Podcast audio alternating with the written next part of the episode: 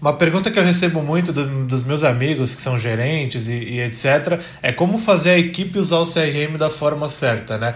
Eu sempre trago três dicas para esse cenário. A primeira é fazer reuniões com base no CRM, totalmente com base no CRM.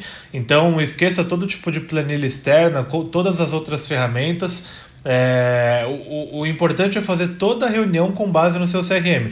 Em 90% dos casos, as, todas as informações que você precisa estão dentro do CRM. Então, é, com base na, na, reunião no CRM, essa equipe ela começa a ficar mais afiada no preenchimento das atividades também.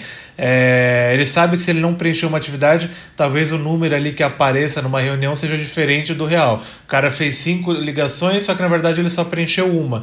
Então ele sabe que ele trabalhou mais do que ele está mostrando nas métricas, tá? Segunda dica é mostrar o valor dos dados do CRM para sua equipe. Eu faço todo mês uma reunião com a minha equipe para mostrar, ó, pessoal, eu sei que vocês têm um trabalho aí lascado de de preenchimento de informações dentro do CRM, precisa preencher mais de 20 coisas na hora que vocês ganham um negócio, mas esse, essas 20 coisas elas servem para isso daqui. Olha o alinhamento que a gente fez com o marketing, olha a mudança de produto que a gente fez.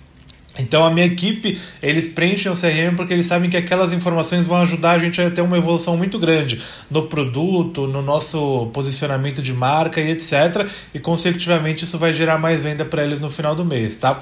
E outro ponto super importante é cobrar diariamente, tá? O CRM você precisa sim ficar em cima da sua equipe. É, é, é difícil de fato fazer tudo certinho, tá? Eu já fui vendedor, né? Eu sou vendedor até hoje, mas trabalhando efetivamente com vendas eu tinha muita dificuldade sim com o CRM e todo mundo tem. Então é por isso que é sempre legal você todos os dias dar uma olhada no CRM no final do dia da sua equipe, para ver se tem alguma coisa fugindo muito do controle, é alguma coisa que está virando uma bola de neve com muitas atividades atrasadas e mandar uma mensagem, formalizar por um e-mail alguma coisa que está diferente, tá? Espero que essas dicas te ajudem é, a fazer sua equipe usar o CRM, porque dentro do CRM a gente sabe, dá para tomar muita decisão boa. Tamo junto, pessoal.